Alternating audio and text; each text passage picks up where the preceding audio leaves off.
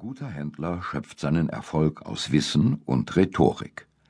Vielleicht spielen Bücher deshalb in der niederländischen Kultur eine so wichtige Rolle. Sogar die Malerei trat aus dem Buch heraus.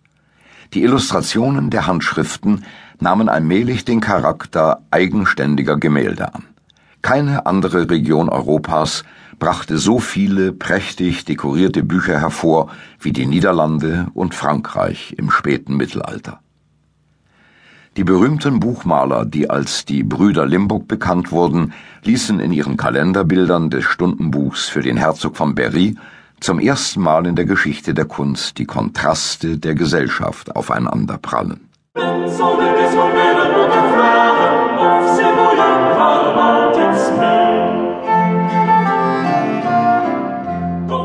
Im Februar hocken müde Bäuerinnen in einer kleinen Hütte. Sie scharen sich um ein spärliches Feuer, dessen Rauch in den kalten, silbrigen Himmel aufsteigt. Die erste Schneelandschaft in der Geschichte der Malerei.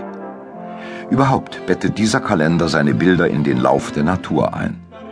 In einem Halbkreis über der Szene sind Sonnenstand und Sternbild angegeben. Feine Sitten kennen die Bäuerinnen nicht. Sie lüpfen die Röcke.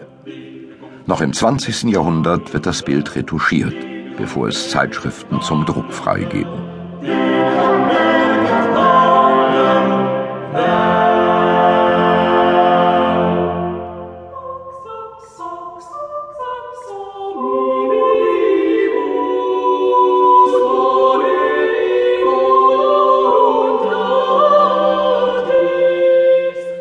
Der April dokumentiert das Schloss Dourdan, eine der vielen Residenzen des Herzogs.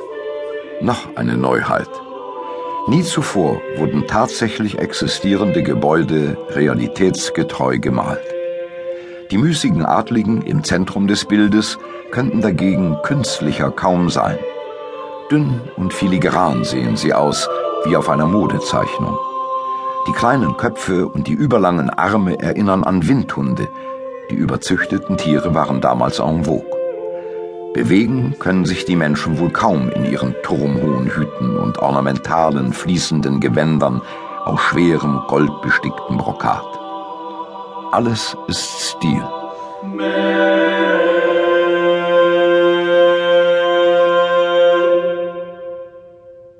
Der alte Adel spürte bereits, dass seine Macht schwand. Die Aufsteiger, die neureichen Kaufleute und Bankiers klopften bereits an die Portale der alten Schlösser. Statussymbole und Luxus waren käuflich. Und so drang auch die Kunst in das bürgerliche Milieu vor. Als die burgundischen Herzöge das niederländische Gebiet einten, trafen französische Adelskultur und städtische Bürgerkultur aufeinander und verschmolzen. Diese Symbiose ist in Europa einzigartig. Der Bildermarkt boomte. Viel wurde exportiert, aber auch die Binnennachfrage wuchs enorm. Das Kaufmannsporträt kam in Mode. Eine handgemalte Visitenkarte. Mit ihm bewies sich die neue Elite, dass sie die Privilegien des alten Adels längst für sich beanspruchte.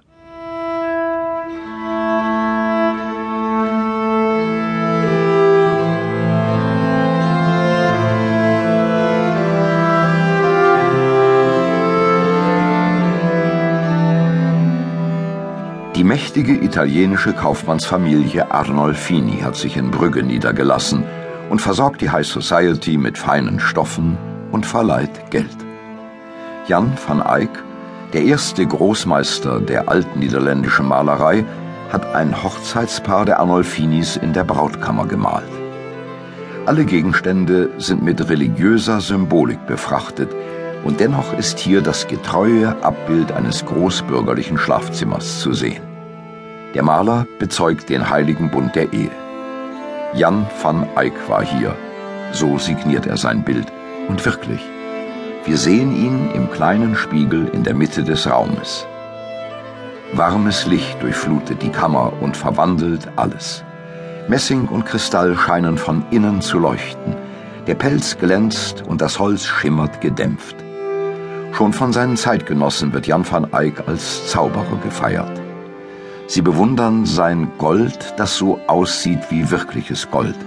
Perlen, Edelsteine scheinen, als habe nicht die Kunstfertigkeit der menschlichen Hand, sondern die alles hervorbringende Natur selbst sie geschaffen.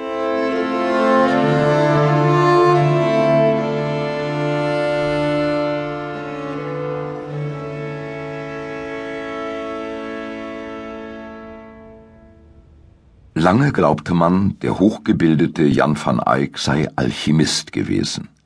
Er experimentierte ständig mit neuen Präparaten, um die Leuchtkraft seiner Farben zu steigern. Die gerade erfundene Öltechnik erstrahlt in seinen Bildern zum ersten Mal in vollem Glanz. Die Illusion, greifbare Materie vor sich zu sehen, wird auch durch seine unbeschreiblich minutiöse Malweise erzeugt. Wie mit einem Fotoobjektiv zoomt sich Jan van Eyck an jedes einzelne Haar, an jede Hautfalte heran. Und selbst in der Ferne seiner Landschaften bleibt jeder Baum, jeder Strauch deutlich zu sehen. Mag es ein Zufall sein, dass es niederländische Optiker waren, die mehr als anderthalb Jahrhunderte später die ersten Mikroskope und Fernrohre bauten? Die altniederländische Malerei wurde aus der Wahrnehmung geboren. In Italien waren es Architekten, die zum ersten Mal die Zentralperspektive mathematisch konstruierten und damit den Bildraum vereinheitlichten. Die niederländischen Maler kamen etwas später zur selben Lösung, indem sie ihre direkte visuelle Erfahrung zeichnerisch festhielten. Vielleicht spricht auch daraus der pragmatische Geist eines Handelsvolkes. Anstatt der Wirklichkeit die menschlichen Ideen aufzuzwingen, leiten die Niederländer ihre Ideen aus der Wirklichkeit ab.